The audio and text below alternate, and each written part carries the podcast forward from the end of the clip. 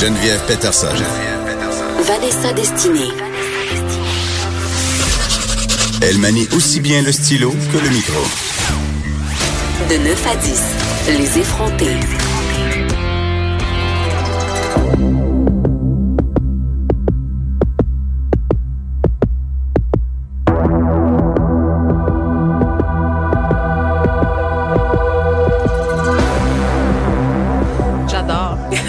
Entend, euh, c'est la musique euh, de la série Stranger Things. Si vous l'avez pas vu, cette série-là, c'est euh, sur Netflix. Garochez-vous. C'est bon, hein?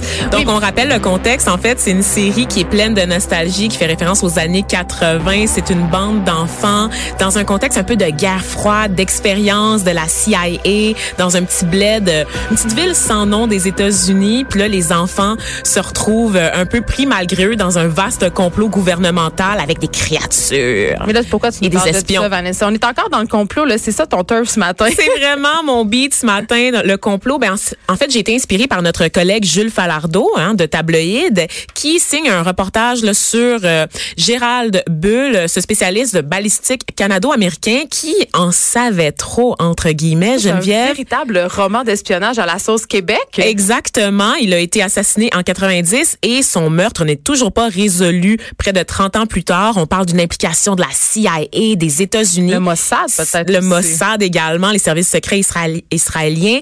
Et donc, c'est aussi l'objet d'un podcast présenté par Normand Lester sur les ondes de Cube Radio. Donc, allez voir ça sur Tabloïd et Cube Radio. Mais moi, j'avais le goût de te parler de d'autres expériences de la CIA qui ont existé, Geneviève, et qui nous concernent de très, très près. Tu veux dire au Québec? Au Québec, ma chère, à Montréal, on a parlé de Stranger Things. En fait, est-ce que tu savais qu'il y a une inspiration derrière ça? Une Non. inspiration réelle.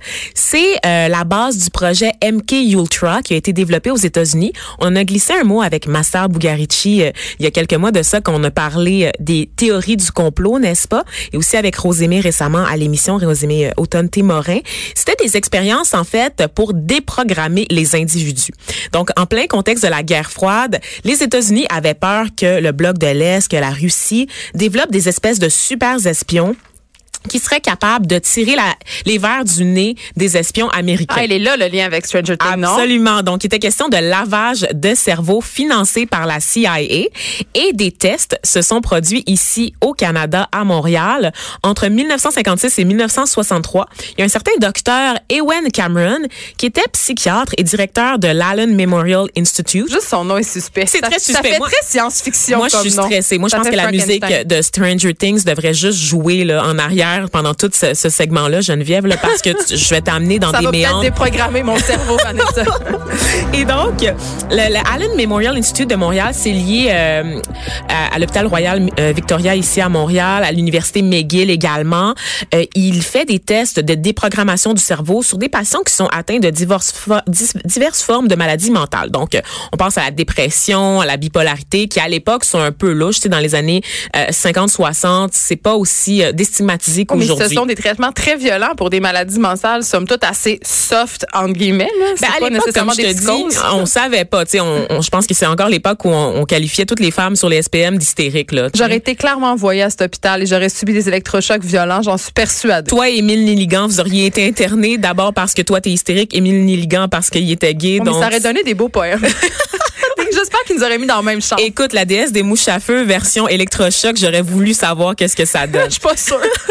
Et donc, euh, en fait, les, les, euh, les lois sur l'accès à l'information nous ont permis de découvrir, en fait, que ce programme-là s'est échelonné là, sur euh, plusieurs années entre 1940 et 1963 euh, à Montréal. Il y a des Canadiens qui ont été dédommagés par le gouvernement à l'époque quand ça a commencé à sortir, mais seulement neuf, alors qu'on estime qu'il y a plusieurs centaines de personnes qui ont servi de cobayes à ce Euh, pour t'expliquer en, en fait comment ça fonctionnait, on a parlé d'électrochoc. C'était aussi du LSD qui était administré à ces personnes-là. Donc Ben relax.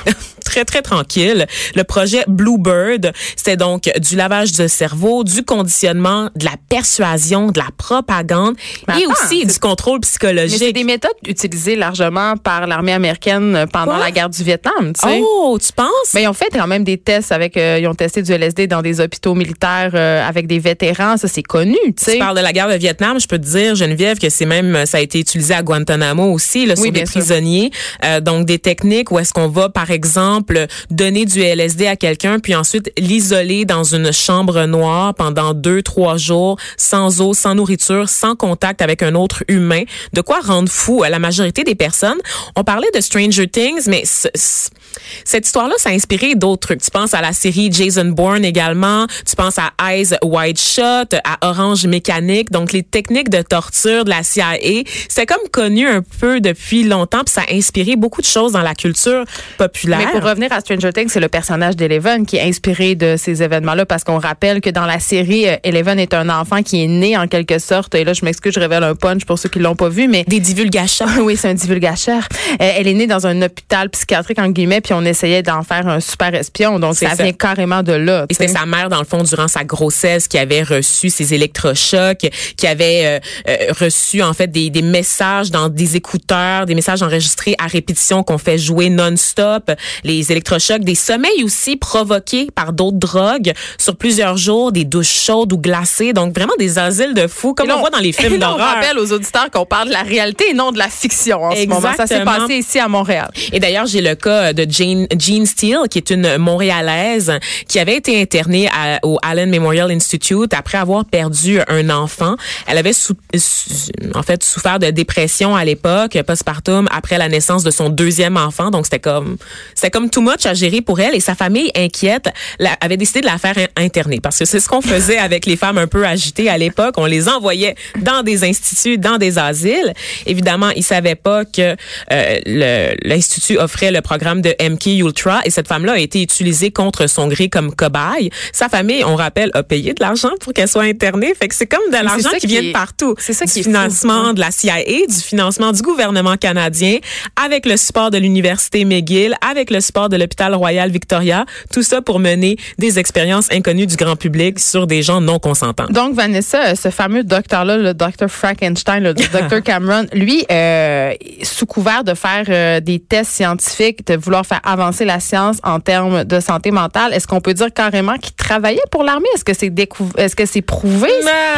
C'est très flou. Il y a beaucoup de documents qui ont été détruits, tu t'en doutes, ah, Geneviève. Ah, oh là là là là. Et euh, ce docteur-là était fort inspiré par certaines techniques qui nous venaient de l'Allemagne nazie, hein, parce que on sait qu'en général, euh, les expériences faites sur les Juifs durant l'Allemagne nazie ont aidé beaucoup à évoluer, à faire évoluer la médecine. Malheureusement, malheureusement, c'est c'est quelque chose. Donc beaucoup d'avancées euh, scientifiques ont été permises par ça. Parce qu'on pouvait tester sur des humains. C'est ça. Donc on pouvait justifier à peu près n'importe quoi au nom de l'avancement de la médecine et surtout des lois sur les mesures de guerre, donc sur les, les codes d'urgence et de sécurité nationale. Donc cet homme-là, il a perdu son financement de la CIA en 1960, mais pendant trois ans, le gouvernement du Canada a accepté de financer ses projets à Montréal. Donc pour une raison qui nous est inconnue, parce que Ottawa refuse de s'excuser ou de justifier sa participation euh, à ces euh, à ces histoires-là. Et euh, pour te donner le pour poursuivre en fait sur l'histoire de Jean Steele, qui est assez incroyable. Donc elle est envoyée au mémorial, elle est internée et donc elle était tellement contrariée de, de faire des entrées des sorties qu'à un moment donné, elle a essayé de sauter d'une voiture en mouvement pour se sauver. Parce qu'elle voulait pas y retourner. Elle voulait pas y retourner. Donc elle a été entre autres cette femme-là maintenue dans un sommeil euh, induit chimiquement pendant des semaines.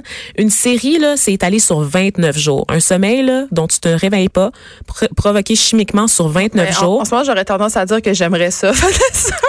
Avec des électrochocs une fois de temps en temps, juste un sommeil une fois ou deux jours? trois jours comme une espèce de ah, bois dormant des pauvres pour pouvoir me remettre de mes, du manque de sommeil des mm 11 dernières années. Mhm.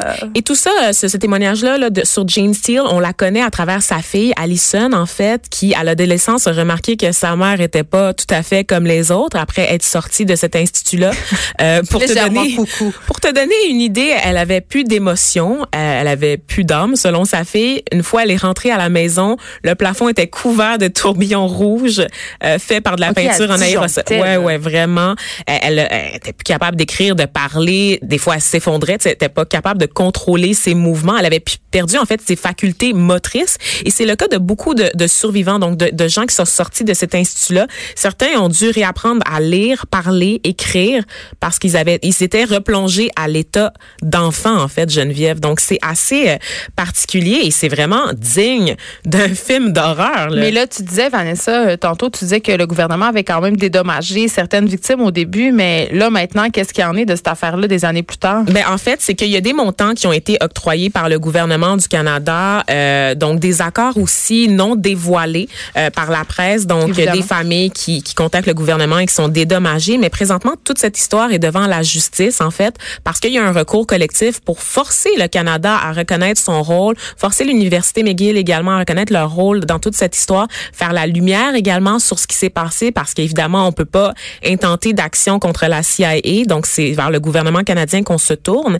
L'affaire est présentement devant la justice pour obtenir des compensations pour les familles qui n'ont pas osé faire des réclamations. Parce que c'est pas tout le monde qui en est venu à la conclusion que peut-être que ces gens-là qui étaient partis à l'Institut pour se faire soigner étaient revenus plus mal en point qu'ils étaient à la base. Non, puis aussi, il y a le fameux syndrome de la blouse blanche qui sévissait allègrement à l'époque. On considérait les médecins comme des dieux. Puis c'est encore un peu le cas aujourd'hui. On a toujours un peu de difficulté euh, à contredire les scientifiques, à contredire les médecins parce que, euh, puis quand quelque part, ils, maîtrisent une matière que nous, on ne connaît pas. Donc, c'est pas tentant de les remettre en question. Fait que ça peut être contribué au fait que certaines familles sont juste pas game d'y aller. Oui, puis t'es contre la machine quand, quand, quand tu, sous-estimes un peu l'ampleur. Et je pense que ça a été le cas du gouvernement du Canada quand il a accepté de financer ces projets-là. On parle d'avancée de la médecine, on parle de la guerre froide. Tout le monde était un peu tendu. C'est la crainte nucléaire, c'est la crainte des super espions, le Red Scare, la, la, la peur des communistes également. Tout ça justifie les pires actes. Et je pense qu'à l'époque, on se disait, bon,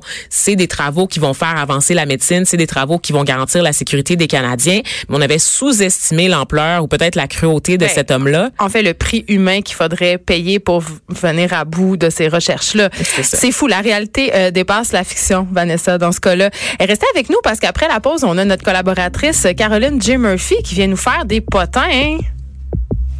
Juste